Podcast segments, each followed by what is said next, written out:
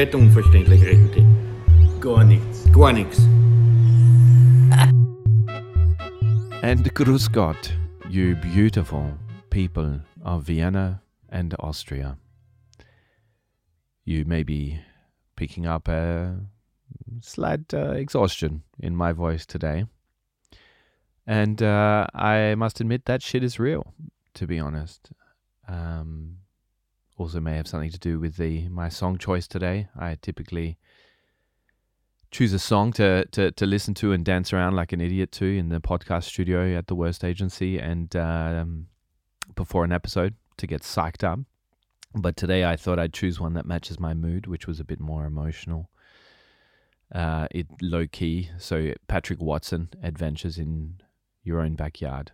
Love that lead. Anyway, if you don't know it, check it out. If you're in the same mood as I am, which I know many people out there are. Yeah. So in the spirit of the episode, I thought I'd get real with you. Um, because this episode, I mean, it's about uh, summing up. We're looking at 2021 as if it's already a history book written with several chapters. We're looking at the news items that shaped uh, the country, Austria, and our lives this year. Um, it's a really packed episode, and it's you know you got to listen to the end. I find it the contents to be uplifting and inspiring. That we all are living in a time of history when we can't be simply bystanders, but we should be loud and we should be um, involved in the history that is unfolding in front of us.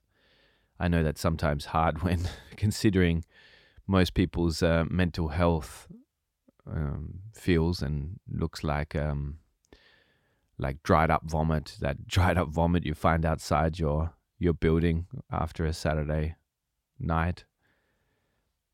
Me included, to be honest, I am a person that is optimistic, blindly optimistic by nature, and uh, my default setting is is lighthearted and uh, fun. But uh, to be honest, my um, my optimism feels like it's it's run a marathon this year, and and I feel tired and and uh, I I too can identify with that dried up vomit image that I've just painted nicely for everybody. We actually run um, every Monday a on the on our Instagram channel a f- feature where we ask people how they're feeling. We've actually done it since the terrorist attack in 2020 because we realized that people enjoy actually sharing and speaking and venting to us about their feelings. And a lot of those comments are expressing frustration, depression, like the whole world's um, gone to shit. But yeah, so I thought I'd um, express and speak to those people directly that are feeling like this. Um, I think everybody can relate to it a little bit in 2021. I thought I'd speak directly to you and say that if you feel like you have the weight of the world on your shoulders um, and you're feeling very heavy, um, you know, that puffy eyed feeling at this time, you are certainly not alone. So at least we can, you know, the next moment you feel like you're exhausted and, and, uh, you know, kind of lonely in your exhaustion. Just know that there are many out there uh, that are feeling the same as you. Um, and yeah, this episode, we are joined by the independent freelance journalist, Michael Bonvalot. Uh, I've probably said that wrong, uh, like most of the names of the people that come on this podcast. It's uh, not, I don't do that because I am disrespecting their names. It's just because I'm hopeless at most of the standard things that us adults have to do in life. You know, speak, breathe, wash dishes. Anyway, Michael Bonvalot, he's written for many of the big publications in Austria. He's done a lot for Vice back in the day when Vice existed here uh, as a news outlet.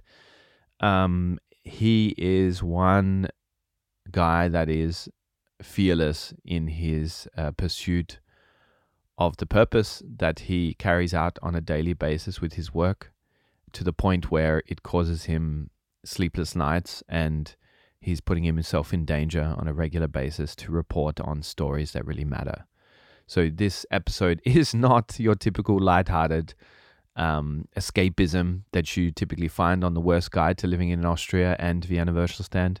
But I thought, uh, to be honest, we can only escape into uh, that kind of stuff so much. No, it's good to get real um, and relate to each other in that real space. Um, this can also be refreshing, and I think it's important as we're living history right now.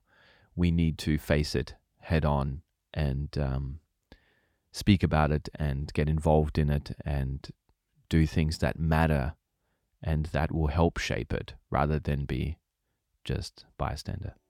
So uh, let's jump into the episode. It's Michel Bonvalent with Jake Moss, that's me. Um, we are talking about the news items that changed, shook, moved Austria and our lives. Here we go.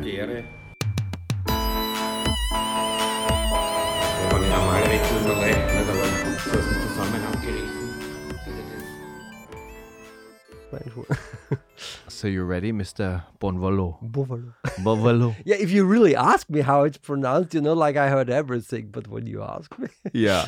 But that's a real journalist's name. is it? Yeah. Like, isn't it cool going up to somebody No, and saying, it's, it's, it's, Bon sup- Valo for a quote, please? no, Uh, it's, it's super funny because I'm really the only person with that name in Austria and I think in the world. yeah. Uh, so that's some What kind do you mean of in the world? There's no other Bon Valo? No, no, there is no other Michael Bonvalot because Ah. you know this this this German uh, and Yeah. but Bonvalot is super super um uh, rare also in France. Like in, I think in the whole Paris there are five or six of them. Yeah. So it's really a, a rare name. yeah. And then with the with the German first name, Yeah. It's a nice mix. It's, Yeah, it's it funny. demands respect. When when when I when I go somewhere, you know, in a computer, Yeah. my first name. You don't have to have the first name. You will. I will be the only one. Be be Yeah. sure. yeah, that's great. So you were pretty much made to be a journalist uh, when you were named. I- Michael I- Bonvalot? I, I, I could be an I could be an artist if I would be have any understanding about art. Yeah, you. Would, that's also an artist's name as well. yeah, but, um, unfortunately I can't sing. I can't draw. I can't No, you can't sing. We can test it. No, now. no, we, we won't. okay, I was Michael. once put on stage and it was horrible. Bonvalot. I welcome you to the worst guide to living in Austria. Thanks for having me. Mate, I am very, very happy to have you in the studio with us today. I've been wanting to interview you for a while now. I just needed a subject that fitted to what you do on a daily basis. What you do on a daily basis, I will just give a short and quick summary because I've already done it in the introduction. But you are a well respected and Oh. fearless journalist, uh, especially in Vienna.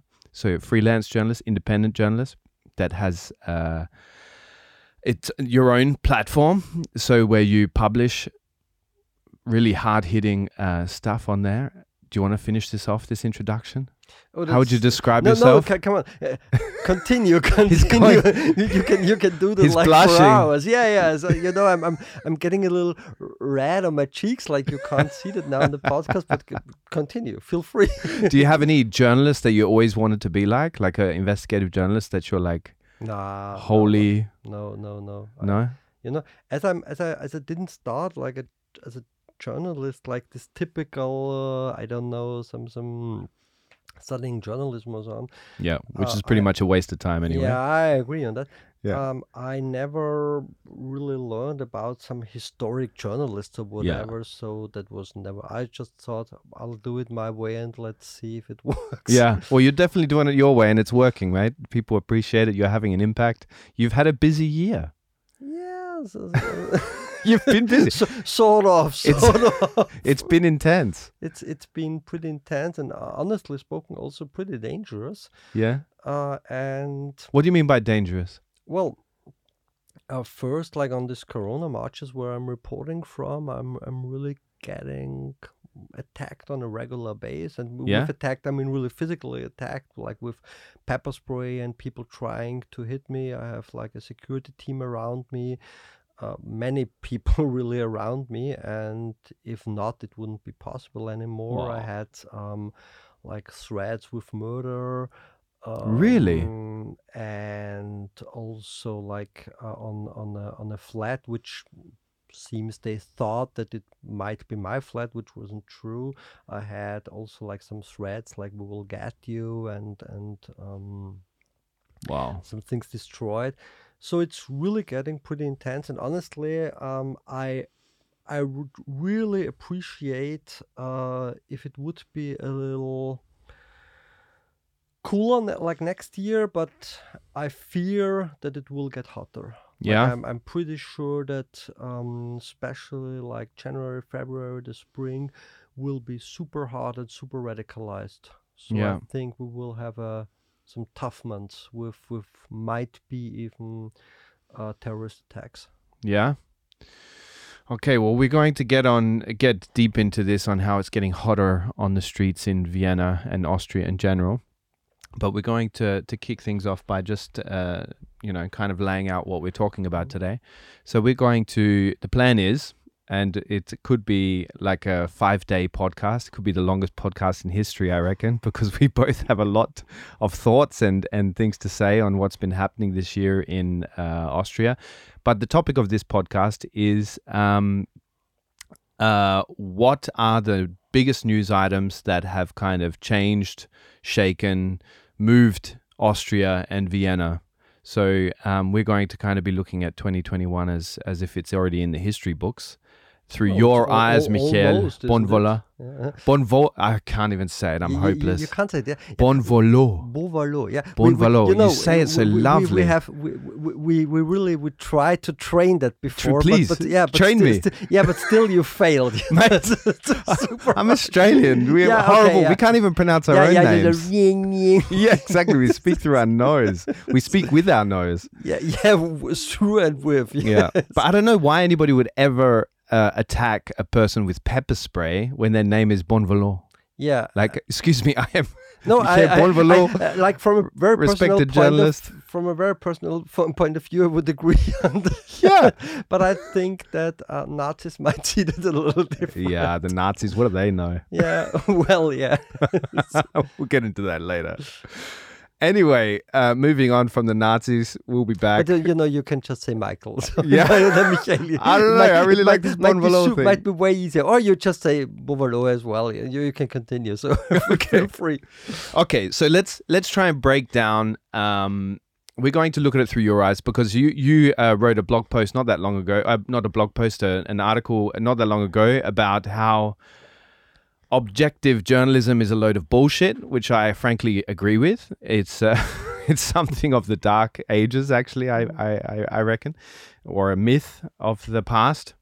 So let's uh, keep that in mind going forward in this podcast so you can say whatever you like from your point of view like we both said we've already we're big fans Yeah. of gonzo journalism so Yeah. let's let's um, jump off from that um, frame so we are if we were to give uh, 2021 some chapters Mhm. okay like so as in it's a book a history book and we've got to give it some chapters what would be the major chapters what would they be named Mm. I think like uh, it's obviously like the pandemic and Mhm. how it infects our lives. Like like m- move away in the in the first uh point maybe from from politics. Like we are all affected you know that's that's really deep cut in our lives. It's also Mhm. a deep social cut uh, for many people. Many people lost their jobs or like uh, people working in in in uh, restaurants. They might be on kurzarbeit but they they lost their tips entirely. So really many people um, have, have big social problems. Many people are super depressed of course. Uh, people can't see their friends can't see their families. Um, people are feared. I'm feared as well. Like i really don't want to get shitty fucking corona myself. Um so i think that's that's the big topic obviously. Yeah. Um and then on a on a political base like of course we have the corona management or mismanagement uh, by the austrian government Yeah. then we have to talk about uh, what the right wing did with corona but then also we have obviously some other topics like um, le- let's not forget over corona that um, the austrian government uh, had some really interesting turbulences with the uh, sebastian kurz basically the, the rising star of uh, whole european conservative right wingers is gone. Yeah, he took a basically, and I- dive. And, I, and I can't see that he will how he could come back in the next years or ever. Or it'd be So I think- miraculous. I think, it's over basically Yeah. for him. yeah, his so face planted. really they really broke or they really collapsed um, on some kind of anything goes mentality. yeah. And well, obviously not anything did go. Yeah. Um, and then for Vienna, I would say especially that all these talks about new uh, motorways, especially Lobautunnel and uh, Stadtstraße, that's also a big topic, which isn't maybe that big in the media, but it's a very big topic because it's the main challenge. It's uh, about uh, human-made climate change Mhm. and what a city like Vienna does with that. So, is it really the perspective for the 21st century is to build uh, more motorways, uh, Yeah. or will we find some more intelligent ways uh, to deal uh, with climate change and with traffic? So, I think that's also a very important topic because it's the future topic Yeah. Yeah. long after the pandemic hopefully will be gone although i fear that after this pandemic the next one will come like there are people way more wise than me Yeah. who say this will be probably not the last pandemic No, no, and certainly in our lifetime, no Yeah. doubt, this will start. I mean, I feel like that's the difference between 2020 when this whole fun and games began with the pandemic and 2021. It kind of confirmed that we're not going back to some kind of normal that was there before, and that um, we're not going to rid ourselves of this pandemic easily. And also, the the world has changed incredibly. Like it's accelerated change in Austria and the world in general and how we live incredibly. And I think that's just sinking in in 2021. So I think you're right. I think a lot of people are kind of that's why maybe the the mental health uh, situation is a is a crisis that um, I think we we're not even waking up to yet um, f- f- as one side effect from this. and, and you know maybe we are in the in the middle of this zombie films you know like these hollywood films where it's then at one point it's over like uh, you know i don't want to be like I, I don't want to paint black but okay now we have this omicron variant but what if um, the next variant is way more infectious than this one Yeah. and um, the booster doesn't work in any way anymore so Yeah. uh, at which point are we fucked so yeah, and yeah, then also there is a very smart uh, US scientist with a Marxist background, I think Robert Wallace.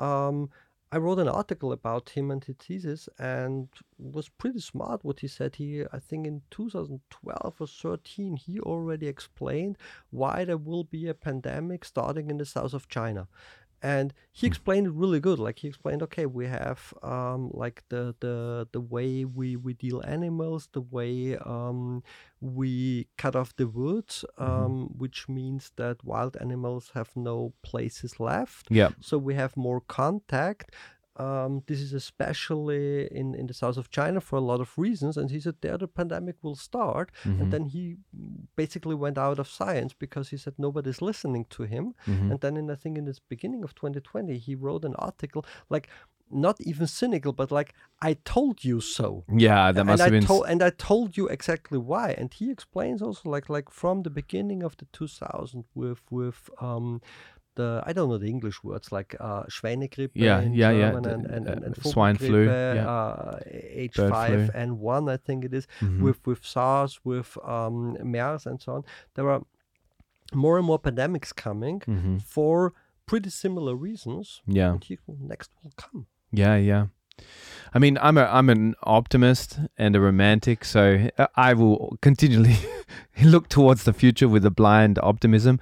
But I can see um, there is obviously consequences that are becoming more apparent to us as humans, how we deal with our surroundings and how we interact with it, how we damage it to um, such incredible degrees that now we're seeing uh, the consequences of that uh, in this pandemic and and whatever comes next. Yeah, let, let, let's call it by name. Like capitalism is destroying us. Like Yeah. this is all um also with the climate change, you know, this is like this this this kind of looking for profit, profit, profit. hmm Destroys our environment hmm and it destroys us.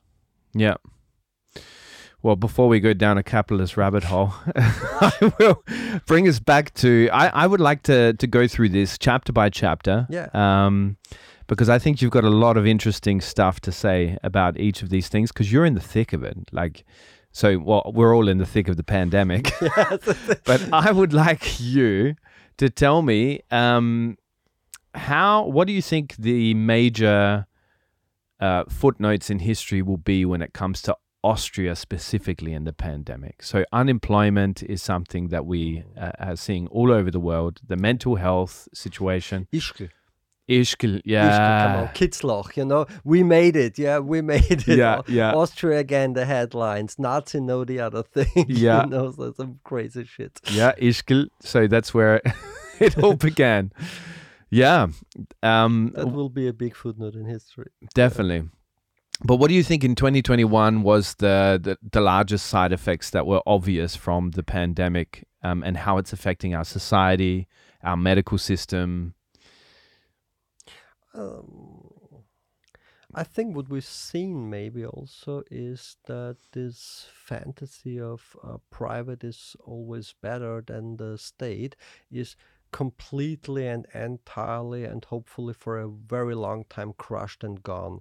Like um, we need good state financed and state organized health systems. We need good uh, state owned and state uh, organized infrastructural systems because if you leave that to private, uh, it will simply not work and it will be not effective enough and it will be underfinanced. And also in the state fi- uh, system, like um, the health system in Austria, it's pretty obvious now. Like on the world scale, of course, Austria is one of the richest countries in the world. This is still a very, very good system, no, no doubt on that. But it's not good on what it could be. Mm-hmm. Mm-hmm. Yeah, that's a very good, uh, positive, slightly positive, could we say, optimistic note that uh, I agree with you. And I was nodding like an idiot when you, like with wide eyes, at when you were saying that point, that the the the social uh, system here in Austria has stood strong during this this this period and was built for such a situation and has proven its its worth in terms of um, the higher taxes and and all the, the these sort of things that we get out of it.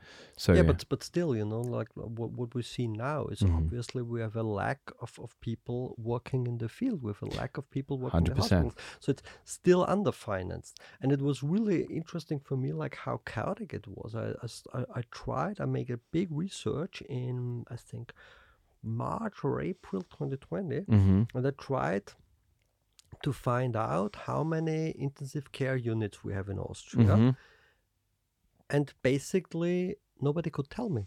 Basically, the Austrian government and the Austrian Bundesländer, nobody knew how many intensive care units they had. Wow. It was like, what the fuck? Then I wrote an article. I tried to find out how many ICUs we have in Austria, and I really failed. And I, I explained, you know, like w- what I tried, who Yeah, I asked yeah. for, which ministry I talked to, um, the people in the Bundesländer. Some Yeah. even even didn't answer. They had fucking no idea.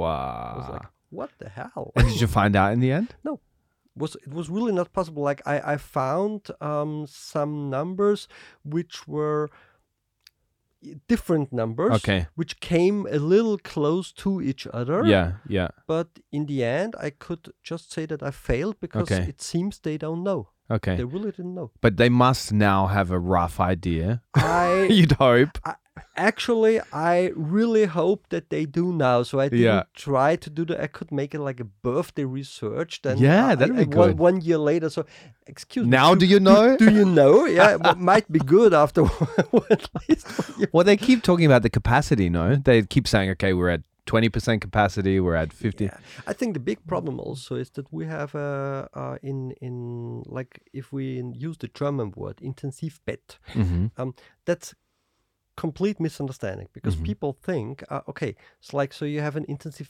care bed so Mhm. why the fuck don't you uh, give another bed and may- maybe um, buy the technical stuff that you need for that Yeah, bed I'll give you my bed. yeah You can exactly use so that. i think the, the, the, the english uh, term like intensive care unit is way better Yeah. because it's never about the bed it's about the personnel Yeah. so you need um, uh, really very well educated people Yeah. um, and uh, when they say we don't have enough beds or we have to close down beds, means they don't have personnel anymore for Yeah, that. And yeah. you can't uh, educate uh, this very specialized personnel within some months. So No. that it's a really, really long education. And that's why they also can't set it up. Yeah. In fact, and I would say it's medical personnel is the same. Um, like um, people dealing with fire or with gas and so on. Most of the time, you don't need them, but it's really good if you have them when you need them. So That's so I- true. I, I want to have a good uh, fire emergency department, and Yeah. they may. I don't know, play cards 95% of the time, but I Yeah. really want to have enough of them when it burns. Yeah, yeah, yeah. Wouldn't it be great instead of the so this thing you have to do the you go into the Bundesheer like when you're Yeah. uh, a teenager. Yeah. Uh, only the guys, of course. With this strange, this is very strange. I find that very strange. strange. But anyway, it wouldn't it be great if if uh, instead of that you would have people trained up in in these kind of uh, roles, huh? if you you know i'm i'm i'm not i don't have a clear idea on or a clear answer on if i'm really fine with uh, young male people uh, basically doing forced labor for Yeah. some months of their life but if and, and, and and if we but if we agree on that it Yeah. would be way better if they do uh, useful stuff than uh, running around uh, in some strange uniforms and playing with some guns Yeah. yeah, exactly. Well, but going back on what you were talking about, and talking about the intensive, uh, what's the word in German again? In- intensivbett genau, Intensivbett.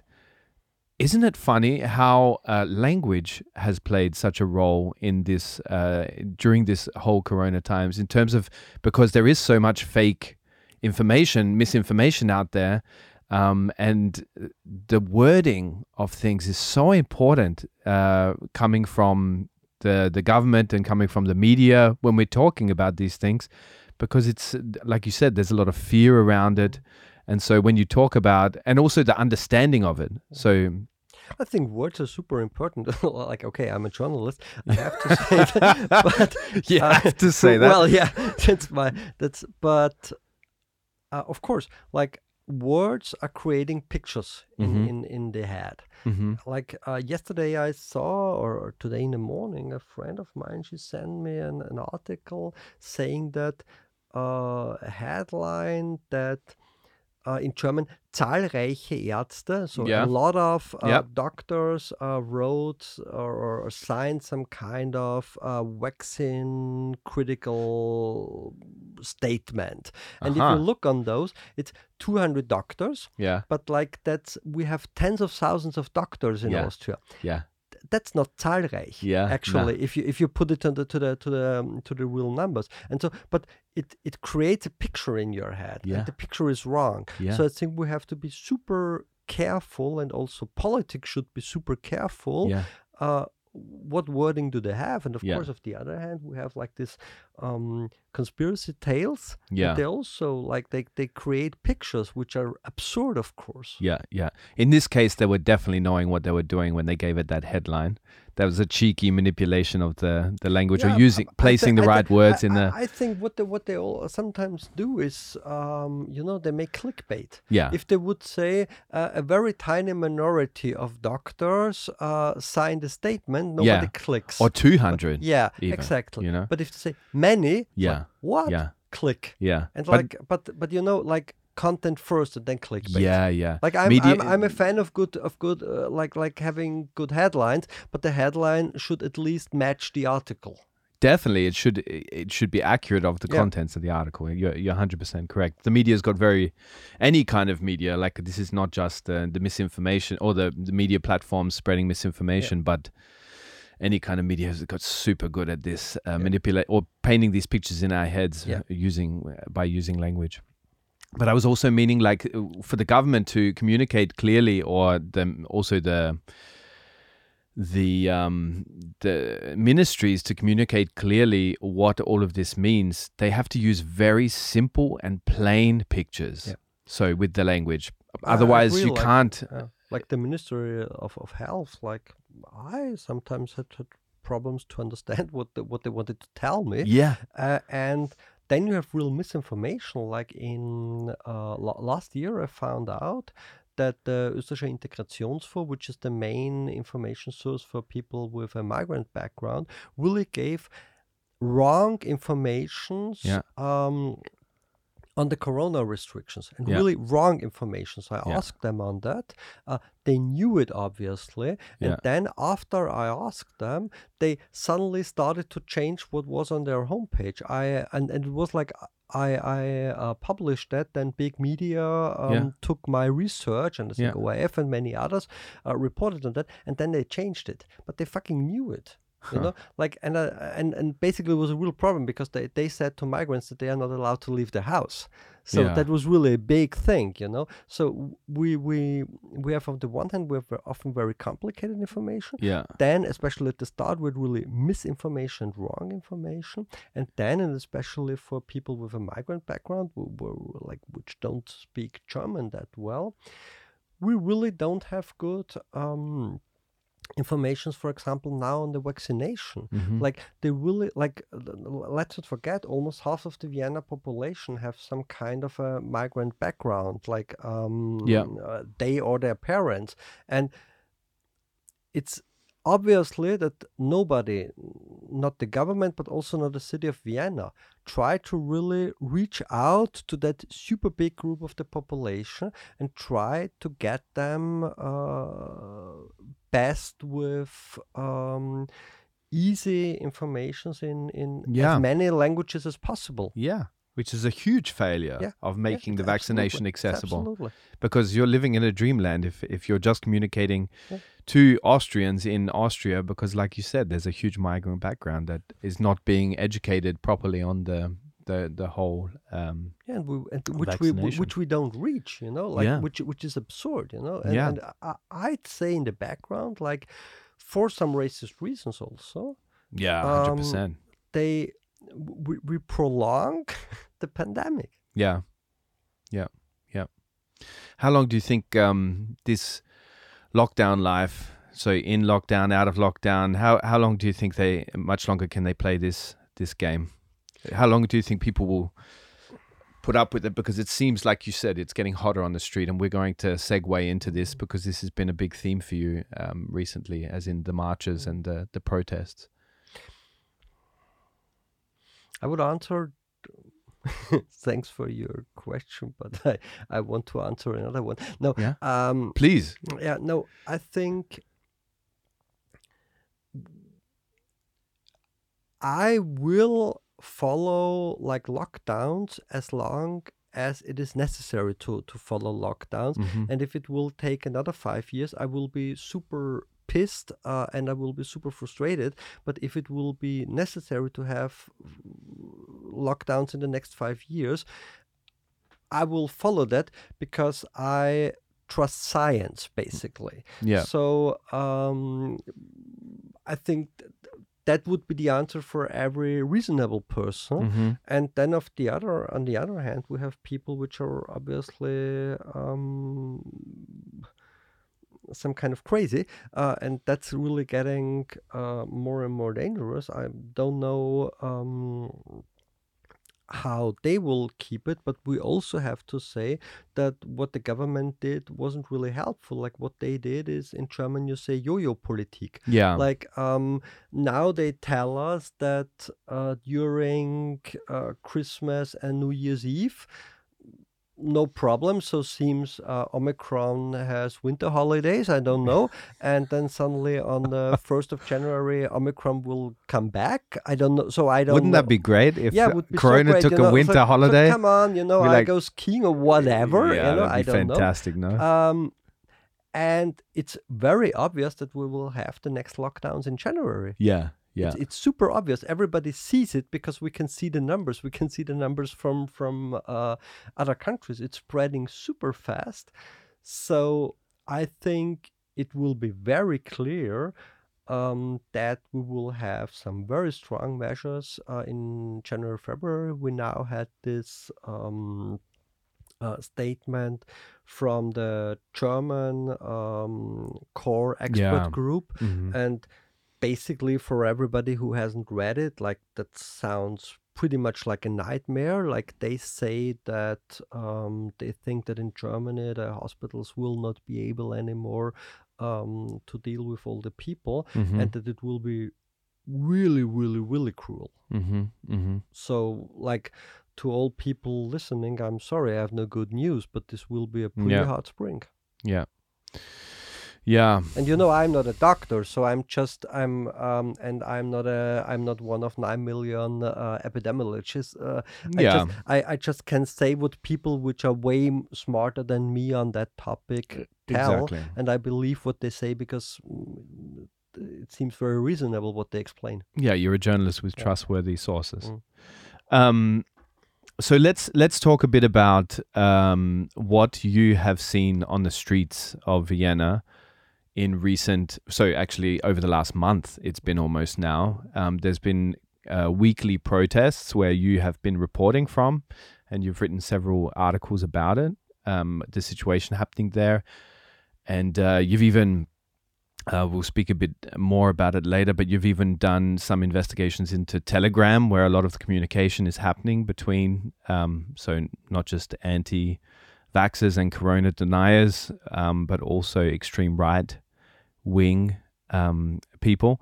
So let's begin with the protests on the streets. What has been your experience? Um, maybe talk about the, the first protest that you headed out to. Well, I'm following that now for a very long time. So the first protest in Vienna was in in the end of April Mm-hmm. 2020. Uh, 2020. Then think it was end of April or was it end of March even? Hmm, not sure now on that. Um, and then on 1st of May 2020, already the FPÖ made the first um, public appearance, like they had an alliance against Corona Wahnsinn, as they called it. Yeah.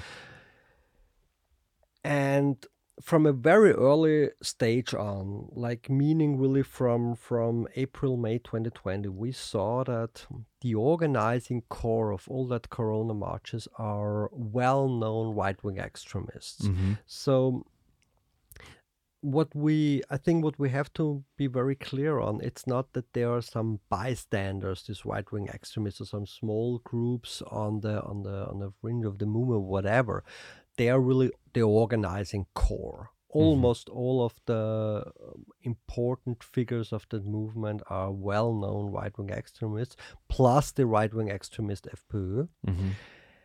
uh, we saw then like a first wave of mobilization in spring 2020 and then when also when the numbers went down in summer um, it, it got uh, way better also we had this very big and very important black lives matter movement Mm-hmm. then in Austria with really, really big demonstrations then with tens of thousands of people on the streets.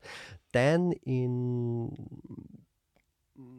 fall 2020, like it was very small um, marches in the begin, and then it really started again uh, beginning of 2021 and there it began to be really aggressive also. So that was the was the time like january 2021 when i had had to start to have a security team with me uh, when people started to attack me when well-known nazi hooligans um, attended in bigger numbers, tried to attack um, when like the Nazis around Gottfried Küssel and so How on. did that feel? You must have been scared as hell. I should. But- no, it, it it sounds strange, but you know, um, of of course, it's like it's pretty uncomfortable when you stand there. Around you, there are f- five, six, seven people security, and then there are some some uh, Nazi hooligans uh, coming and try to box and and to to to um, to hit you, um, but it sounds pretty strange from the outside, but you get used to that. Like I get really used to uh, go to one of those marches, meaning that I have to have my helmet on, meaning that I have some special glasses, like bulletproof glasses, meaning I have protection gear uh, on my body, and meaning that I have some security around me. And Who suppri- who supplies or provides the security, or you had to seek that out yourself? I have to seek that out myself. Like Wow. that's a, that's a That's a an big, you incredible know, that's, expense. That's, that's the big problem when you are a freelance journalist. Um, it's not like ORF or Puls 4 where somebody pays their their security personnel. Basically, that people who do this as volunteers, but of course there are still some costs. It's obvious, and. I really appreciate it and I'm super thankful there are people who really volunteer to do things like this and Wow. really, you know, because that means really that they are prepared to get hurt Yeah, for me.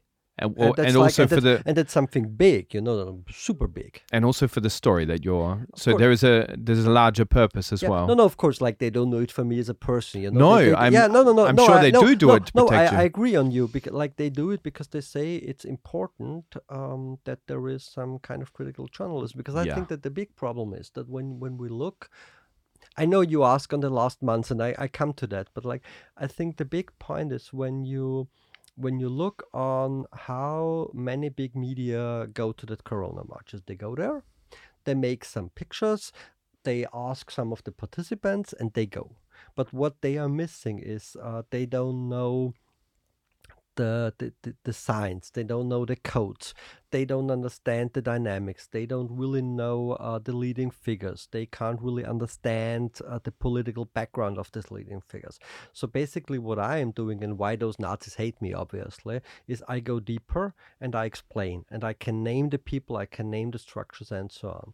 And that's why they don't want to have me on the marches. But if i wouldn't be on the marches that would mean that some critical possibility to explain what is happening there is missing hmm uh, and that yeah, they- uh, yeah, understanding yeah, actually what's going on and, there. and, i- the, and that the, the, the right-wing extremists could decide who is reporting about their marches Mhm. and there are people like helping me with security and many other things say we think that it's still important that the nazis are not able to decide who is reporting about nazis Mhm.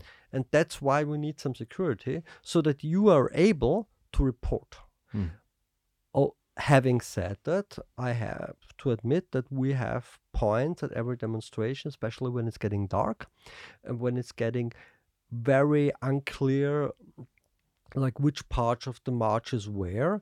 Um, we usually have to say, okay, now we have we make a cut. Now it's getting too dangerous. Now it's very Wow. clear that if we would stay here now, the risk of getting attacked is too big, um, and it's not worth Shit. the risk anymore. So it's it's very clear. We, we don't usually we don't stop at the point where the march is ended, but we stop on the point where we have the security break and say, okay, now we can't do it anymore. because it's getting too dangerous. Yeah. Because Even even with a big group of security. Because people are attempting to to because people are get to you. searching me basically um, like uh, we have groups of uh, 20 25 uh, nazi hooligans really searching like we we see spotters uh, which are really looking uh, we see that that um, uh, people looking at me, um, which you know, when when you have an eye for that, you see this like on the brands they wear, on the way they behave, and so on. They see me, then they you see they take out their mobile phone, they send a text message, and so on. So it's pretty clear that they're looking for me, Yeah. and at you know when there are 20, 25, mm, it's too much. So. Uh, You have So to that- that- bail. yeah. So um, I don't trust in in in uh, help by the police. So basically, the only help I see is the help uh, from my Mhm. security. Mhm. And when we think that it's too dangerous, we have to stop. Oh, We we came back now from from the Yeah, last like- yeah from from the last month, but uh, we, we can yeah. yeah, yeah. But just, yeah. looking at so uh, what you're essentially doing is looking at this danger um, in the face and still going out there. What what pushes you to to to still um, head to those marches and and report? It's a, basically it's a really good question. no, but uh, it's it's exactly I think what pushes my my security team. It's we will not allow right wing extremists. We will not allow fascists and Nazis to decide who is reporting on them. Mhm. That's nothing which will happen because it's nothing that we can allow at, at one point. And I really have to say that sounds strange, but what I said before, that you get used to it. Like um I think three weeks or one month ago, I was attacked by might be 10, 15 uh, right wingers. Um, they threw bottles at me. Um, they attacked me with pepper spray. L- lucky us. Um, pepper spray was blown away by the wind. They tried uh, to, to hit us. And then I saw videos on that. And while my security team was really fighting with them, you know, really defending me, I was already with my mobile phone and writing something. And it was so funny because I'm, I'm so used to that that it was like, okay, nice. Now i could make a tweet about it or now i could post a photo. So you get you get in a very strange tunnel where it's getting usual but things which are totally absurd from the outside. And when i looked at it myself it was like what the hell you know? But was like i was like okay they are like 10 they're attacking me but our security team is pretty good. We will handle that all fine I have a helmet, so um, if there is a bottle, uh, it will hit my helmet. So uh, I can't be like if it's not in my face, it will be fine. But of course, it's absurd, completely. Wow, holy fuck. Mate, I'm gonna fanboy you right now. I want to hug you. Like you're Oh. incredibly. you know, we, we have a laptop brave between us and a table, but we could hug later. Yeah, Oh, we'll hug so nice. later. Yeah, yeah. but yeah. really, like I think we need I way more hugs. that. We, we need all, all all of us, especially in this shitty pandemic. I admire that so much because there's so many people that are complaining about these bloody protests because they can't drive through the city center.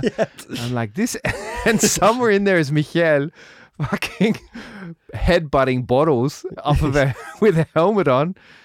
Mate, I if I was wearing a hat, I would take it off to you right Oh, now. that's super. Like, nice. but you know, really- and then and then and then w- w- what we talked before, like on, on, on police and on the um, on the law system. Like recently, I had a guy who um, threw a full beer can on me and then he was taken by the police and at the police he explained that he really tried to hit me and now still it was said okay um, it's not a it's not a crime um, he can go free. And it was clearly that's like in, in german versuchte körperverletzung. It's, it's very obvious. Um, what we will do now is with my lawyer we will ask um, the court um, to continue uh, Mhm. to to investigate it but of th- that's also like a big part of it like i think that i have almost let's say I have no two or three days without a mail from one of my lawyers, which is one of my lawyers, which also tells how absurd this is. Like I have two lawyers right now, constant contact. But that means you're doing your work properly. yeah, it's just As that- a that- but that's- journalist, if you don't no, have a that- no, no, lawyer- yeah, no, no, but like like basically it means that I really can do my work just with um two lawyers in the back, Yeah. which is also absurd. Like if you look at it, like you know, come on, I'm a freelance journalist. You know, Yeah. I'm not a big, I'm not a big um, company like I don't know, Standard or yeah, yeah, or whatever. Yeah, yeah, And I need two lawyers. Like what the fuck? yeah, yeah. Um, you wrote a, an article not long ago. I think it was in November, where you said it's. Uh, um, is it going to get dangerous, or Mhm. is it dangerous? Mhm. That so you were referring to the marches, Mhm. and you wrote in there, okay, it's not a question of um, whether it will get dangerous anymore. It's a question of when. Mhm. Um, uh, what can you tell us a bit about that? Mhm. Yeah, maybe now we can come back to the, what you asked before in the last month. A few months, yeah. Uh, what we've seen now is that, especially with the uh, mandatory vaccinations, which may come in the in, on the first of February, um, there began a new dynamics with uh, marches, uh, either uh, on the one hand organized by this right wing um, extremist uh, Corona groups and the right wing extremist FPÖ bringing some 40,000 people to the streets of Vienna for on one uh, on more than one occasions. We have to always be clear that most of those people uh, in the streets of Vienna are not actually from Vienna. We can Uh-huh. see that. Uh, like How can- how can you see that? well, first we have uh, a lot of flags uh, from the different Bundesländer, but never Vienna flags. hmm Second, we hear it simply on the dialect. Yeah, I was going to Um, say the we, dialect. We, we see it on uh, when the march is over. They are uh, trying to head to to Westbahnhof to their cars and so on. And also, which is pretty funny, I've now uh, seen that several times and also made videos and published it on Twitter.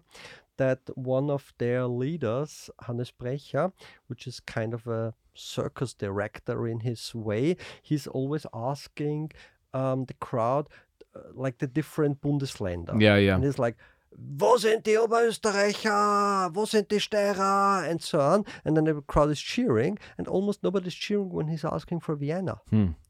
And Well, why don't they fuck off and go to protest in their own Bundesland? yeah, well, and you said, uh, I said that, and, you.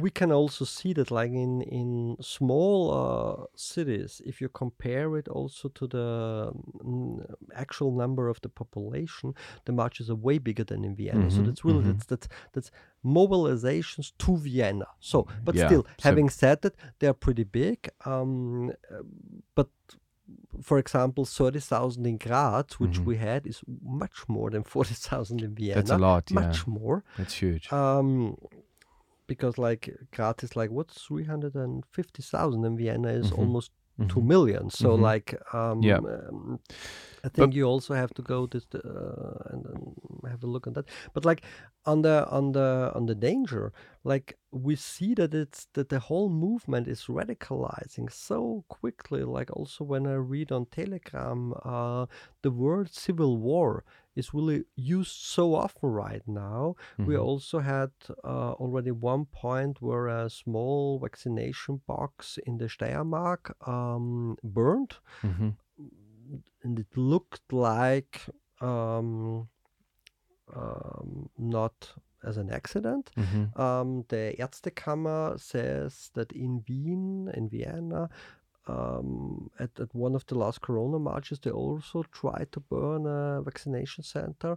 And I think what we will see now, like in January, you know, like the, the, the mandatory vaccination will come closer and closer. So they will get more and more radicalized. Then in the beginning of uh, February, there will be, you know, the first letters. They will Mhm. probably burn the letters Mhm. um, then uh, there will be the first people who will have to pay something. They will say we won't pay, then there will be demonstrations for that. So I think it will be super aggressive, It will escalate. yeah. um, completely escalating. Um, Do you think this could lead to the, April. the the mm, could this lead to the mandatory vaccination being dropped?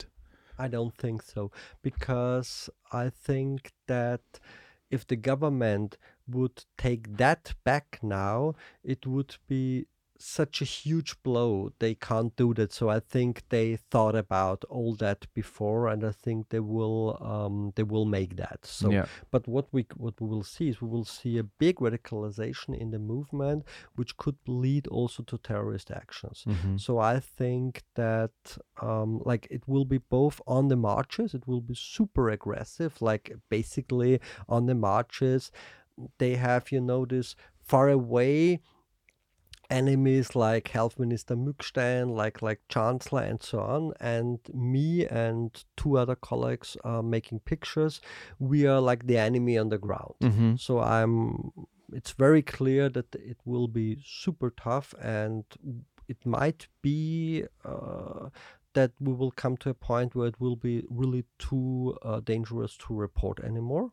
So Mhm. we have Yeah. it's so I can't I can't say now that um, by any means necessary I will continue reporting from the marches because it really might not be possible anymore, no. and we will see some kind of terrorist actions. I'm pretty sure on that. Uh, Mhm. like might be not on people, but it could be also you know on doctors and nurses and so on. But it will be pretty. I'm pretty sure that it will be on vaccination centers and so on. hmm And so typically when these movements become so radicalized, the were there at the beginning some uh, just ordinary misinformed humans in there that were really just scared of the vaccine? Uh, are they still in these marches or are they are these marches now just mostly populated by radicalized um I, I think there are still people there which are like, you know, the, the interesting point on that marches is when you look at them, like, not all people there are right wing extremists. I'm I'm very sure on that. Like there are uh, there is this very small and very absurd group on on uh, some some I don't know self-identified left people who who run around there with their banners like but you know like let's be clear there are 10 or 20 among 40,000 but mhm. still it's it's um it's a mixed bag it's, still. It's, it's it's it's still mixed, but um, it's very clear. It's organized by the uh, by right wing extremists, yeah. and everybody who is there, and that's really a difference from let's say uh, April, May, maybe June 2020.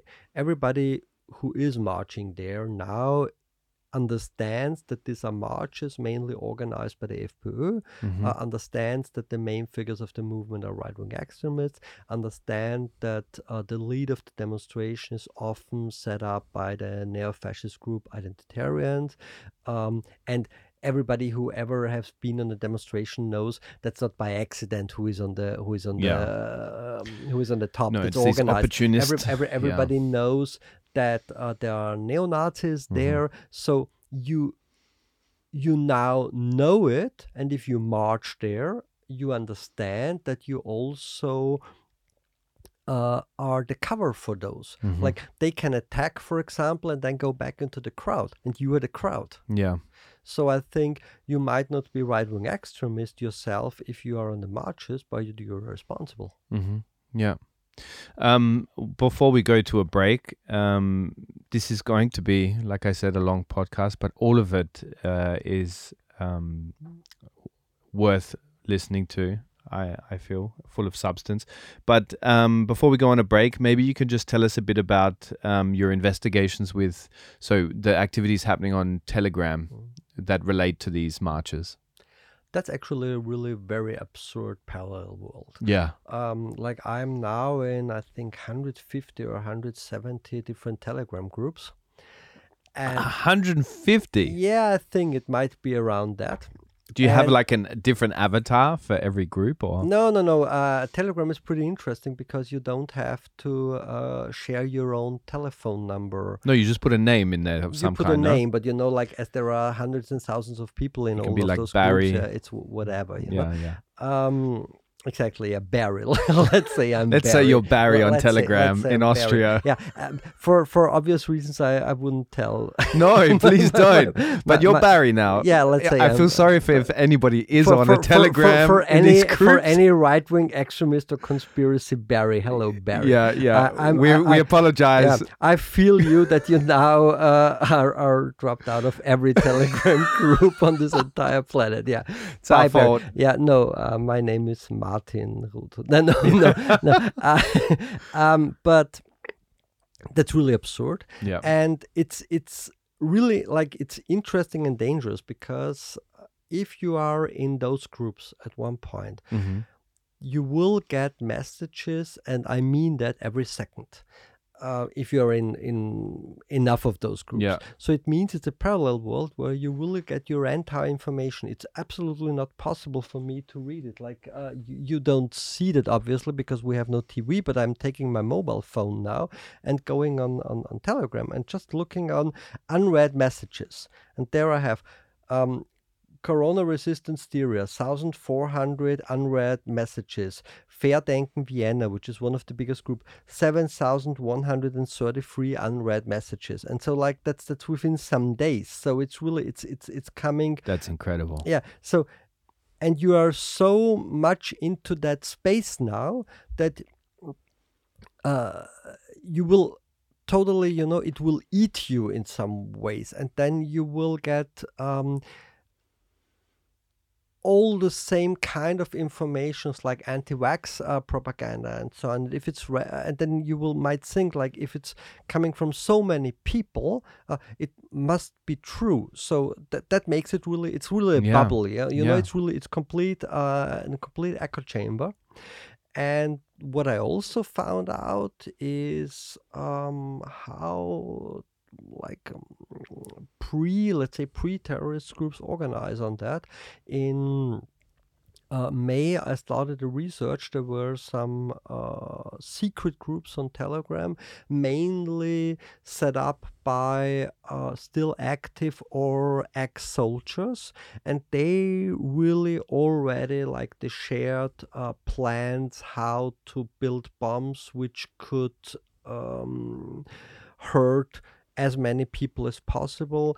They already discussed uh, where they could uh, steal weapons from the military, like where there are uh, places where there are weapons uh, which are not guarded very well, secured very Mhm, well. They mhm. already discussed how they could um, transport automatic weapons through Vienna um, covered. So that was really, really pretty dangerous. I was also like it was pretty interesting to see that I think my name and my picture were shared in those groups. I found them up to 60 times, and I've seen no other name or picture of any journalist or any politician. So that was also pretty, pretty Oh, heavy to, imagine to, how to, to, feels to to- see that Yeah. and to, to read that. And then they decided that they will uh, attack the police and might be also me on uh, a demonstration in Vienna on the 15th of May. And then on the day before, uh, police made a raid in, I think, five Austrian Bundesländer and tried to, to smash that group. Like there was also like police was informed before, like I was reading there, but, but police was, was informed already before and already knew about that.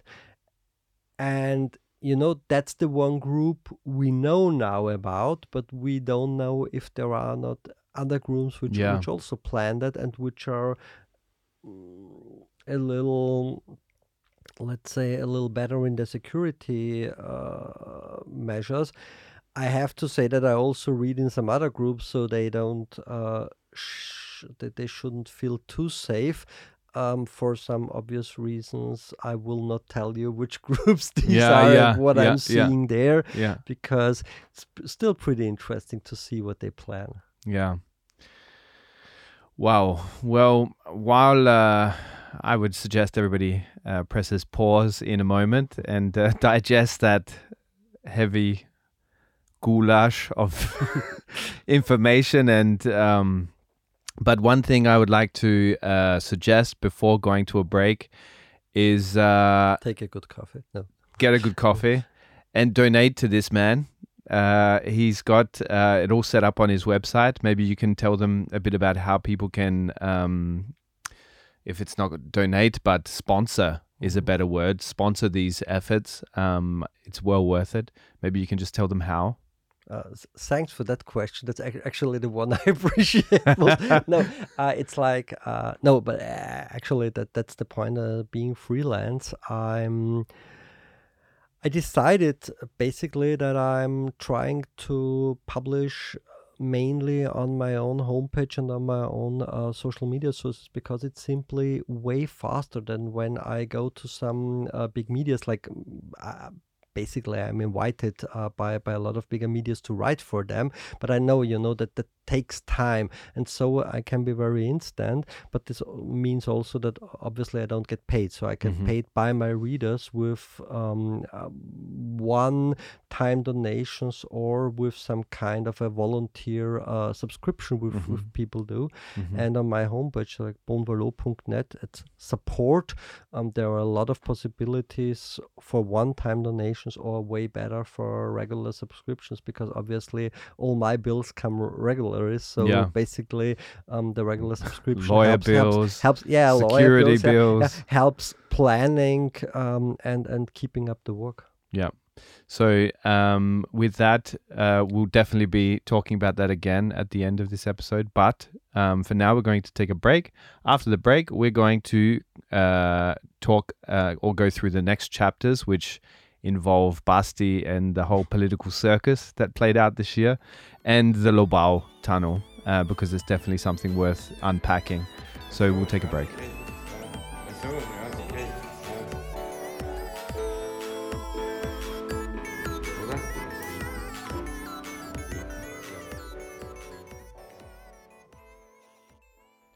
Hey, does your mental health look like that dried up vomit you found out the front of your house on a Sunday morning with big chunks of Käsekrainer sticking out of it? Well, we know what you need. You need to subscribe to the Vienna Weekly, the weekly newsletter from Vienna. All right. Yeah, this doesn't feel right. Look, instead of uh, promoting our newsletter for Vienna Würstelstand, which we normally do in this ad break, we are going to dedicate this space, um, this promotion space, to all of those people feeling like their mental health is dog shit at the moment. I just want to give you a hug via your ear holes. Um, little kiss on the head, like your Oma used to do. That's kind of creepy, maybe.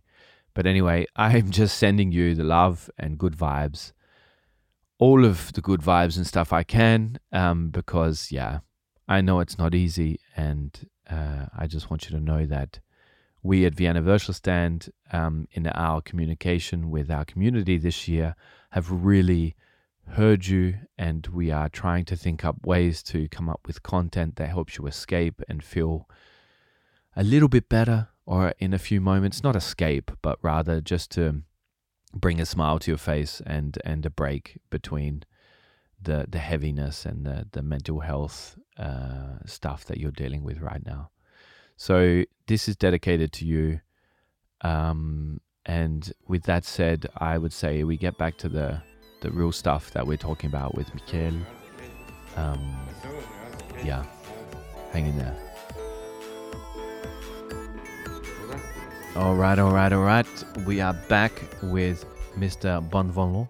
yeah What do you reckon? yeah oh, pretty pretty close Kick ass freedom fighter journalist. Oh, I don't know. freedom fighter I think that's that's too big It's too big.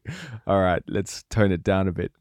Let's pull it back and uh, let's. Uh, I mean, there's enough Freedom drama and soap opera uh, quality stuff happening in uh, Austrian politics this year. Yeah it was So- pretty fun we're switching the dial. We're switching the chapter over to um, Basti and uh, his political circus. Maybe I was thinking for those that haven't followed it all, because I'm sure there's people that are have been weary of politics this year and they've switched off from the news. This is uh, actually uh, something that the statistics have shown that people are turning off from the news. Um, maybe you can give I us a summary. Give us a summary in your words, from your perspective. You can like do it Gonzo journalist style. Well, ba- basically, it's uh, on. Um, if it wouldn't be so sad, it would be some uh, super funny and fucked up. Or Yeah. So- Well, it's both at the same time, to- like a good to- tragedy, no? To sum it up, yeah, yeah, it's, Yeah. it's a tr- uh, like with, with with Karl Marx, it's a tragedy and a farce. Yeah. Um, But I'd say that uh, Sebastian Kurz and the ÖVP, they thought that they uh, might be. Like they they had some kind of a anything goes mentality and like we don't know in German you have to say that es gilt die Unschuldsvermutung so yeah. um, we don't know, but it seems like um, the the Boulevard Ö24 was paid um, to bring polls in favor of Sebastian Kurz, and obviously he had to go now, and I can't see uh, that he comes back hmm um, because. So, so let's just go back. in- So they Yeah. published polls, or they Yeah, conducted but- but polls. basically, basically, there was there were polls published which seemed to be pretty obviously not very correct, to put it Yeah, put it mildly. and I think the big point is that um, it looks like we're still on the tip of the iceberg Mhm. like per like on a every every some weeks there is the new next scandal so this whole uh, group around sebastian kurz Yeah.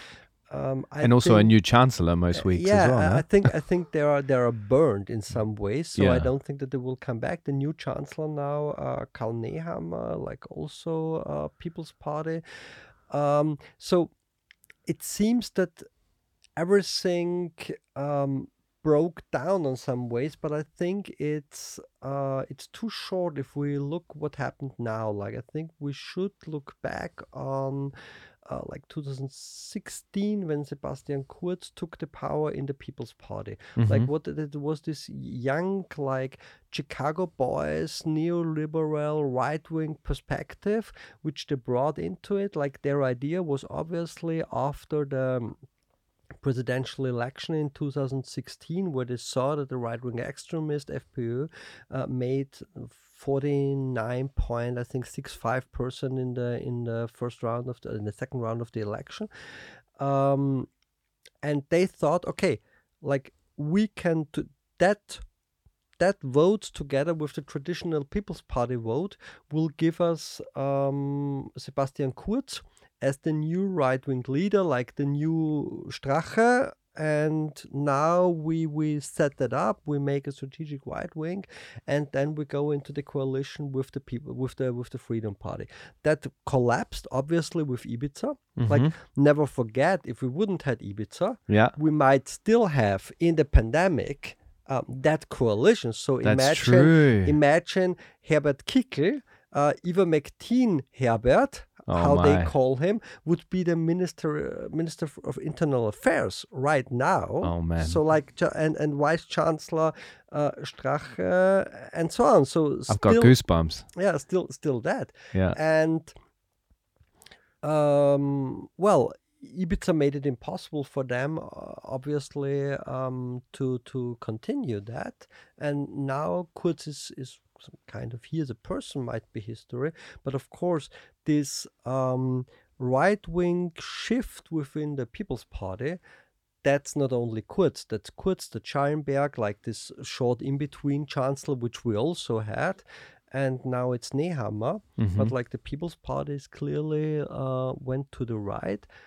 Uh, having said that, not to forget, the People's Party is in its roots the old uh, Austro-fascist parties from the 30s. So it's not that that's I didn't know that. all, all all an accident. Like Mhm. the, the the People's Party was founded officially in 45, but it's the um uh, like its its its pre-runner was the Christlich Soziale Party so the Mhm. party which made the coup in 35 and the Austro-fascist party between 35 and 38 Mhm. and they they still keep the the Engelbert Dollfuss, so the, the the guy who made the coup in 34, that's still one of their heroes. Yeah.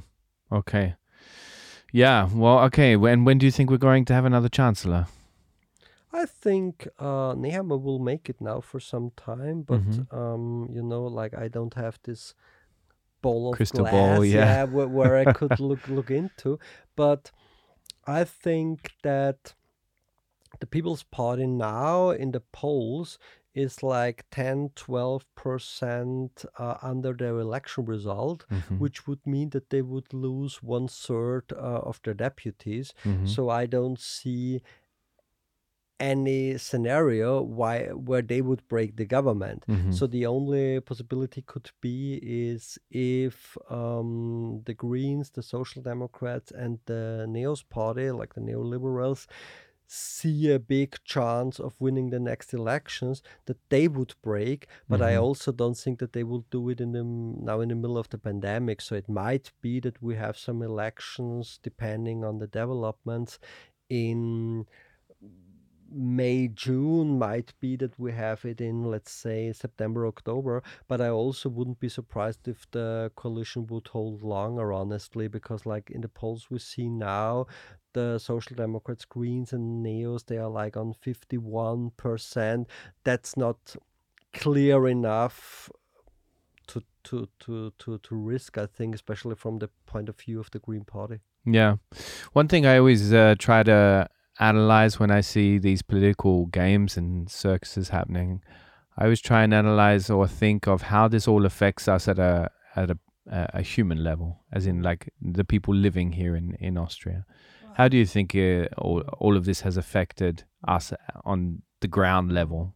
I think that's a very, very, very, very, very good and important question. Thanks for it. Oh, I thank you. I- yeah, because- no, really, because I think that always we see like the political circus with some kind of I don't know, cruel fascination. Yeah, But we think okay, they have their kind of I don't know House of Card games, yeah. uh, but how it's on us. hmm And I think that's the core. Like,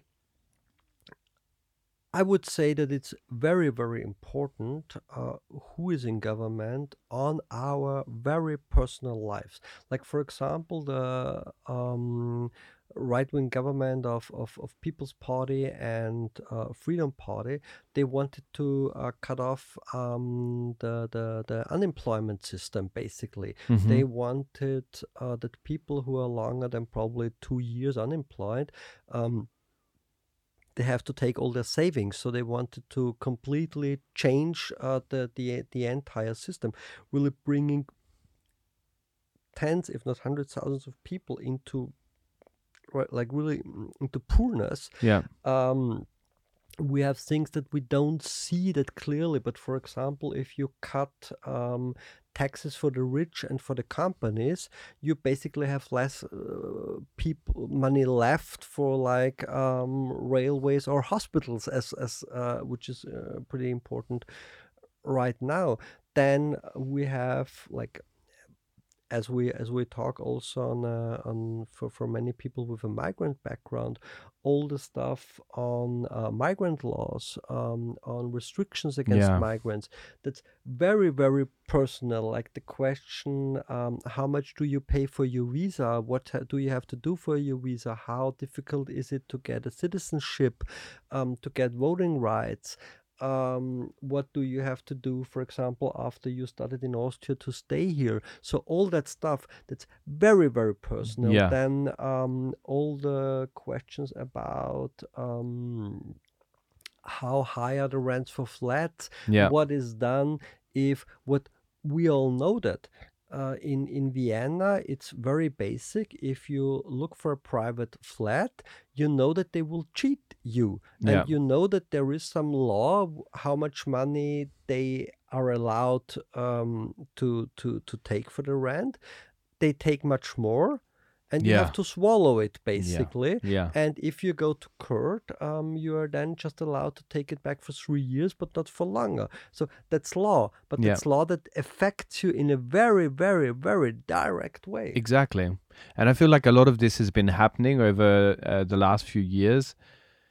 quietly because yeah, it's in the news, uh, of course, but because it's just smothered with corona. Yeah, I think also before, like the problem is that in many news, like we we see, for example, or we are we're trained to see news, for example, I don't know, some rich people having party with some other rich people, and some of them are getting kids and whatever. And honestly, what the fuck?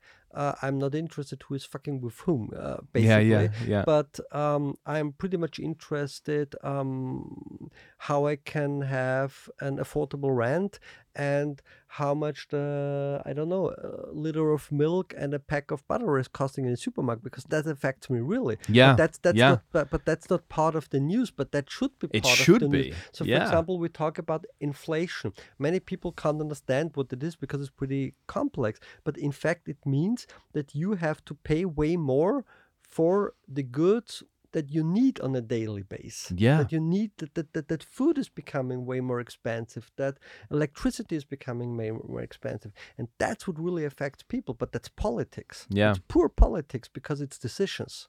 Yeah, exactly. And and these things happen. They are very rarely wound back. Yeah. So inflation and and uh, in terms of electricity prices surging, these things um, they they happen and we can't change it. And, and we know, you know, uh, by now we have probably up to a half a million people which are in, in Austria which are not able to have their flat properly heated in winter.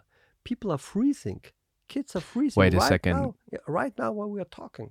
Yeah. So Yeah. tell me tell me uh, that again. This Yeah, this. I, d- I don't know the latest numbers on Yeah, it. yeah, so yeah. I, I would have But to, just to look at- last because I'm, I'm, yeah. I'm not prepared. But um, as far as I have in my head, we're to, to you know, as a journalist, of course, we at- can double check Uh, and put it in yeah, the show notes. But I think, yeah, uh, great for that. But I think the latest, latest numbers I know is like up to 400,000 people in Austria are not um, uh, able to get their flat properly heated in winter.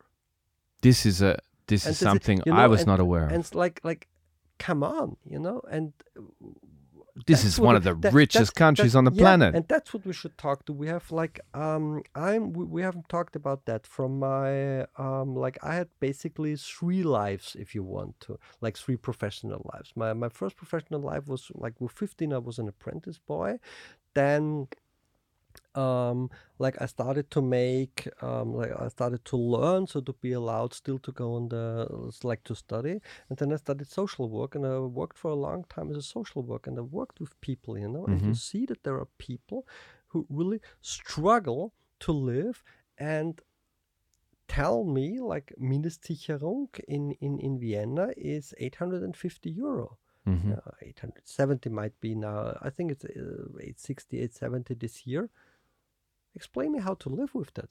And you're Mm. not allowed to, to, to earn anything extra because if you earn anything more, it gets cut off from your Mindestsicherung. So you really have to live from 850 euro. Tell Mm. me how this is possible. And how do you get out of that uh, that hole then? Yeah, exactly. exactly. when you And can't will- earn and, anything and, and you make you make debts that you can't pay back and so on. And Yeah. that's a, a, a huge part of the population is living with that or is living with Arbeitslose or Notstandshilfe with, I don't know, 850, 900, 950 euro. Mm. You can't make a proper living with that. And that Mhm. affects so many people in such a negative way. And of the, on the other hand, we have those super rich, um, literally with billions of euro, which is totally absurd. you know, mm, no, mm. Nobody needs billions of euro.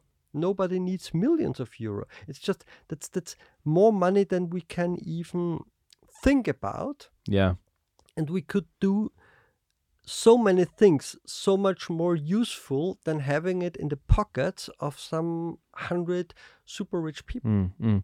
But where the where the spotlight is being placed in the uh, the discussions that we're having, um, for example, I was reading a, a paper in uh, a article today about uh, Elon Musk's. Tax bill, and I'm like, what the fuck do I care what his tax bill is? He should pay a shitload of tax because he's earning a shitload. But uh, where where we put the spotlight, this this to me is where we have failed in the media.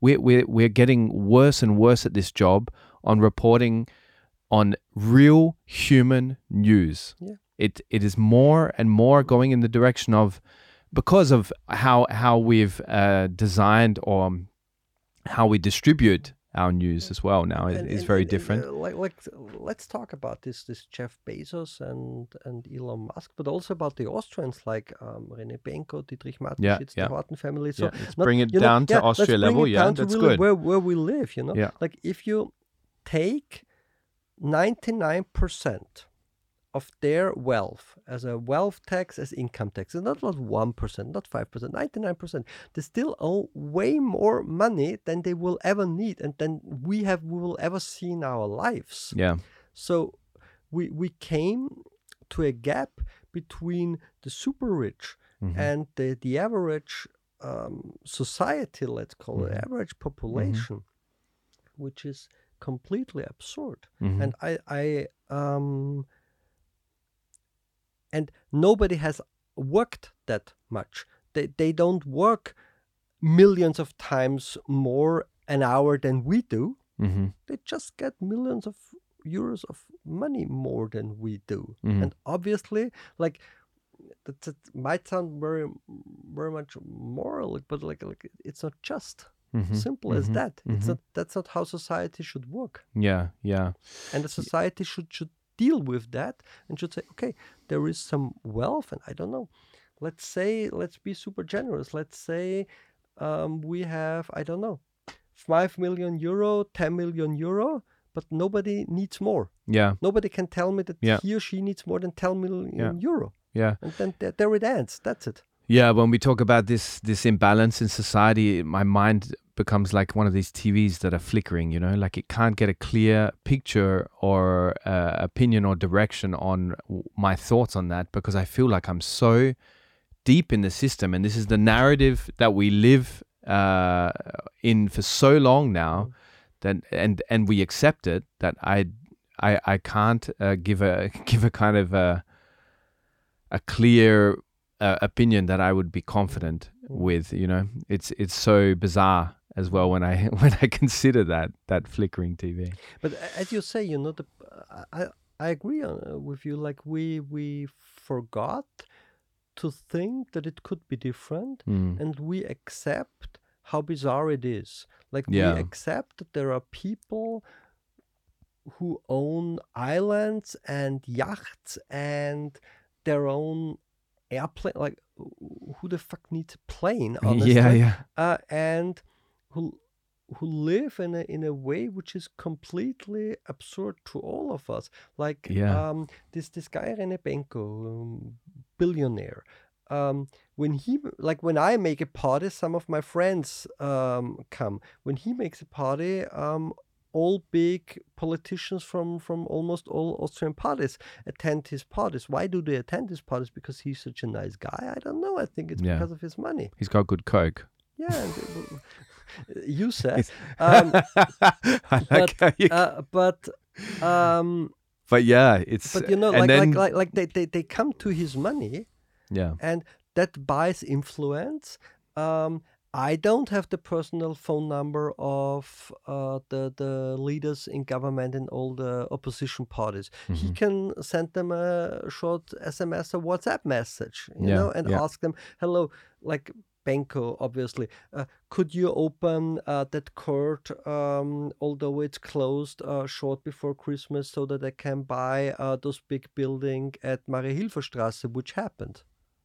Man, imagine if you could message and do that. Yeah, and so like, "Hey, Basti, could you maybe open a court for me?" That'd like, be great. Wait, huh? Basti, can you just open the court for a sec? I forgot to lodge my. Yeah, like like ima- Oh, ima- imagine imagine what kind of formal and informal power this means, or when when uh, the editors in chief of the big media come to your Yeah. party, you know, Yeah. when there is something which isn't entirely fine for you, um, you you call them. Like today, uh, on Twitter, I made a uh, I made a short tweet on on René Benko and one of his companies losing shitloads of money on the New York Stock Exchange right now. And afterwards, a friend of mine working in that field sent me a message. You're the only one um, who is brave enough to report on on Signa because the big Austrian media don't do it. Yeah, And it's like. I, I don't know if he's right, but still, it's frightening that he says it. Yeah, yeah, yeah. Well, I I feel like we have to bring it back to where. sorry, sorry, sorry. We, we, don't we be start- sorry for started- any of started these. with quit. No, don't be sorry with any of this. I reckon we we can segue into the the, the final chapter that we uh, spoke about is in one of the main news items that have changed and moved uh, Austria. We would talk about the Lobau Tunnel. Mhm. Um, and so maybe you can give a, a quick summary there of what happened this year and where we stand now with the the whole Lobau Mhm. plans controversy. Well, the basic idea was, and I think we have to un- un- understand that the Lobautunnel and the Stadtstraße, which we're talking about, that's uh, just a small part of a bigger plan. The, the, the, the main idea was is um, to have a motorway uh, around Vienna, so an uh, Autobahnring, hmm and um, to make this more i don't know eatable to the population they publicly never said we make an autobahnring but they say yeah here we make a schnellstraße so they don't call it autobahn. Here we make a schnellstraße here we make a schnellstraße and here we have another part of a schnellstraße. But if you look on the plans and if you look on what they say like in in in um, in the plannings, it's very clear it's about an uh, autobahn ring around Vienna and they are very much interested to build the Lobau tunnel because they need the Lobau tunnel in this system they, Mhm. they they set up. But we can talk about if this is really uh, like uh, building new motorways um, is the uh, smartest way to deal with individual individual traffic in in uh, 2021, and so there was a big controversy on that. Um, the Lobautunnel itself, uh, the the plans for it reach back for a very long time. hmm It's very clear that um, the the route where they build it or they tr- wanted to build it is the worst. So there were different routes which were thought about, but that was the one where the expert said, "Well, that's that's really not a good idea. We have some uh, additional problems, especially with with where they want to build it. Like it's very close to the OMV." hmm where there might be a problem with um, old uh, resources in the ground, which could be a big problem for uh, the environment at, at Lobau. Yeah. And then, uh, like that's basically, and the Lobau tunnel should be built like by the Republic. And then the city of Vienna wanted to build another, like they call it Stadtstraße. I would call it Stadtautobahn because they, they say that you will not allowed to drive more than 50 kilometers per hour but in the way it's designed it's like a motorway and i'm i wouldn't recommend anybody to go there for example with a bike because probably that would be um Yeah. Hell of, a, dangerous. hell of a ride. Um, and basically, the idea is uh, that this should be some kind of a connection of this new Autobahn Ring and the Südosttangente, hmm um, which would bring even more traffic into the city. And now the um, Green Party infrastructure ministry said that they w- will cancel the Lobau tunnel. Let's see if that holds. Like, for example, if government would change, um, if we would have another uh, ÖVP FPÖ government, for example, I'm pretty sure that they would continue building it. So I Mhm. don't think that this is off the table right now, really, for a long time. And the city of Vienna still says that they want to build that uh, Stadtautobahn. hmm Um, which I don't really get. Like Mhm. uh, it's pretty obvious. You will need some streets. Like we have the we have we have the Seestadt, and uh, where you have um, twenty thousand people living, you will need some streets. But you don't need this kind of a motorway street. You need a um, typical street, and you would especially need trams. You would be need more buses and so on. Yeah. Um, and it seems that the city of Vienna, I will publish on that in the next, let's say, two, three days, hopefully. hmm Um, so I don't want to tell too much about it, but uh, city of Vienna obviously um, tried or tries to build trams later than planned, so to make um, more uh, to to make to to to to make it seem more necessary that the Stadtautobahn is built. So they Yeah. really they they um, try to bring the people into buying cars. And then from September on, um, the construction sites were occupied by mainly young activists from different left wing environmental groups like uh, System Change, Not Climate Change, Fridays for Future, Jugendrat, Extinction Rebellions, and, and, and Rebellion and others. And they were, I think they were pretty successful because they brought the topic um, in the media That's true. and brought it constantly in the media. Mhm. And while we are talking, the construction sites are still um, occupied, and it's pretty impressive. So I recommend everybody to go there. Like the the, the one which is easiest to reach is just go with the underground number two to Hausfeldstraße. Um, go out of the station, and you are in the middle of the To where? Sorry, which one? Underground Hausfeldstraße. Underground number Hausfeldstraße. two. Mhm. And really, you go out of the station and you see it. And it's really impressive. Like they build, you know, wooden buildings. So it's super impressive what what the, what they set up there. So they really they came to stay. Wow. And now, of course, the question will be: City of Vienna uh, made the threat that first they will um, they will um, bring the police in, and uh, secondly, they send letters to a lot of uh, people in sympathy or active in the uh, occupation of the construction sites Mhm. and tell them basically that um, it will cost it could cost cost millions of euro um, if the construction can't start anymore. So they really threat the people, which of course um, put another um, level in that. Like they sent letters to one 13 and one 14 year old sc- school student, threatening them in that way. And Wow. people are super angry, of course. Uh, there Yeah. was now a demonstration with up to 2,000 people in front of the Vienna Rathaus and in front of the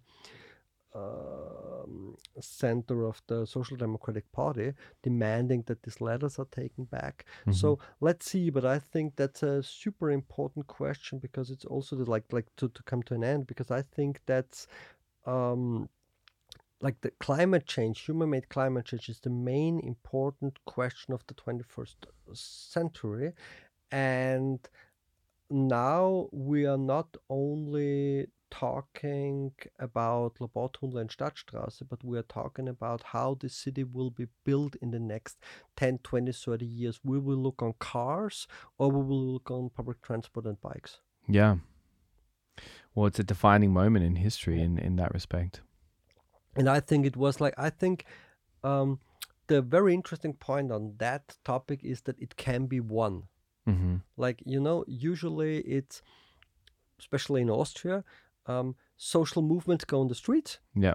show their anger and then it's made anyway Yeah. uh, which is of course pretty frustrating on the long term and that's why pe- people on, on, on some ways are not so motivated anymore to, to, to go to demonstrations um, but this is really a topic that can be won Yeah. so people feel that this is a fight they can win and that's why they are super motivated i believe they can like um, that the Lobautunnel is now quit for now big success hmm um, and the city of Vienna will really have to explain us why they want to build a super big road into the nothing if the Lobautunnel isn't uh, built, and why they block um, building the necessary new public transport infrastructure. Yeah, yeah. Like as I said, more on that in the next two or three days on my homepage. Yeah. Which you should definitely, definitely visit. His microphone's about to fall over right now. Yeah, but I I This- rescued this is a sign. Yeah. This is a sign that we should wrap things up. I mean, You, this, you know you can always cut it down after. I'm not going to. I'm not going to cut a bit of it. It's oh, that, been that, that, I, I'm fine with a thorough, fascinating. I mean, when you're summing up the news, the big news items in a of a year, it's going to be a, a long uh, journey. You know, Yeah, still, you can always, you know. look it, on face value, it's probably not the most uplifting episode we've ever had, but for me, it's actually uplifting. no, uh, it's uplifting and inspiring. Uh, the work that you do, it is very much uh, it's extremely important what you do and it's brave and i like i said i admire you for it I urge people to so, uh, I s- uh, urge people to support um, you, and uh, so maybe you want to tell them how they can follow you and support you. Yeah, well, basically, if you want to follow me on, on social media, on, on Twitter, it's at Michael Bonvalot. On Facebook, it's Michael Bonvalot Zwischenruf. On Instagram, it's also at Michael Bonvalot, I think. Uh, the small YouTube channel I almost never use, so forget about that. and uh, if you want to support me, it's at uh, bonvalot.net slash support, and I'm very happy, of course, if you do. But I also like you if you don't. Beautiful, beautiful. And um, I would also uh, ask you now, even though it seems ridiculously trivial after going over what we have. about the problems of humanity and uh, Austria specifically. But I'm going to ask you, as we do every guest, um, where do you live in Vienna? What district? And what uh, bars and restaurants or cafes would you recommend in that district? uh, like first maybe uh, I don't think that it's so so so basic because like we're not only like we're not only living with politics but we also like we eat we drink we fuck uh, we do pretty human stuff so it's super Yeah. fine uh, to talk about that That's a good point. Yeah. um, ha- having said that, um, coming back to politics, I really have to say that uh, for security reasons, uh, I can't tell both where I live and I can't tell which uh, pubs I recommend That's a fair point. because it's we will we are really at a situation where this would be absolutely no good idea. But Yeah. I'm very sure that all people listening uh, have super good uh, pubs and restaurants themselves, and um, yeah, I hope they will have super good times and super good parties, especially after that fucked up pandemic. Yeah, exactly.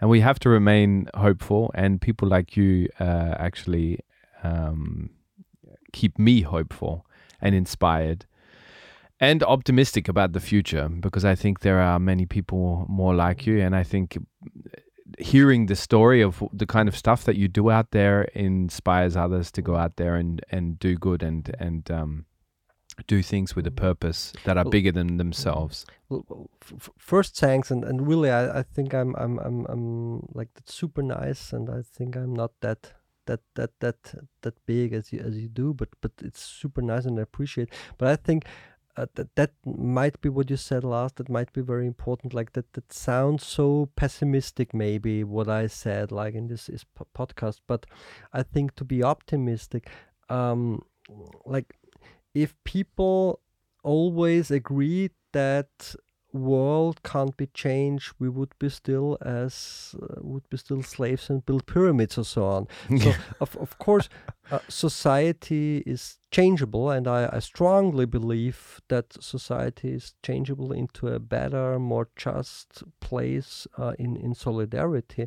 And that keeps me going that i'm absolutely convinced that it is possible. I don't see that think that it will happen i don't know that basically but i think it's possible and it's worth trying Exactly. Exactly. I, I often say that it's brave to be a romantic and an optimist now because there's so much re- so many reasons to be a, a cynic but I think it's I I important. th- I, think basically, uh, if if you look on society, how it is now, that can't work. Like um, in, in in some times ago, we said that it shouldn't work because of the social situation, which is still uh, completely fucked up, and it shouldn't be like this. But if we now look at the climate situation, it can't work anymore like this. yeah. So basically, we need some some radical change. We Mm. need some radical change. We need some kind of break with capitalism because it will, if not, it will not kill, if not us, because we we are the generation which will make it in some ways. But th- that sounds very pathetic, but it's really about the the future of, of the human race Yeah. 100% what we're talking about. So I think it's at least we have to try. Oh, 100%. 100%. And I believe in our ingenuity and inventiveness as humans. I I truly do. And I thank you for reporting on the changes that are happening now, the seismic changes that we're going for, through, because, like I said, it's important. So, thank you. And uh, that's 2021. Uh, Thanks for having me. we'll have you back in 2022 to, to hopefully. Maybe the news is different. Looking forward, and thanks for your question. It was super nice talk. I totally appreciate it, and and thanks to everybody listening. Thanks so much. Everything's gonna be all right. All right. Words of uh, Wilson Pickett in a song I can't remember the name of. Look, uh, that was a heavy episode. I know.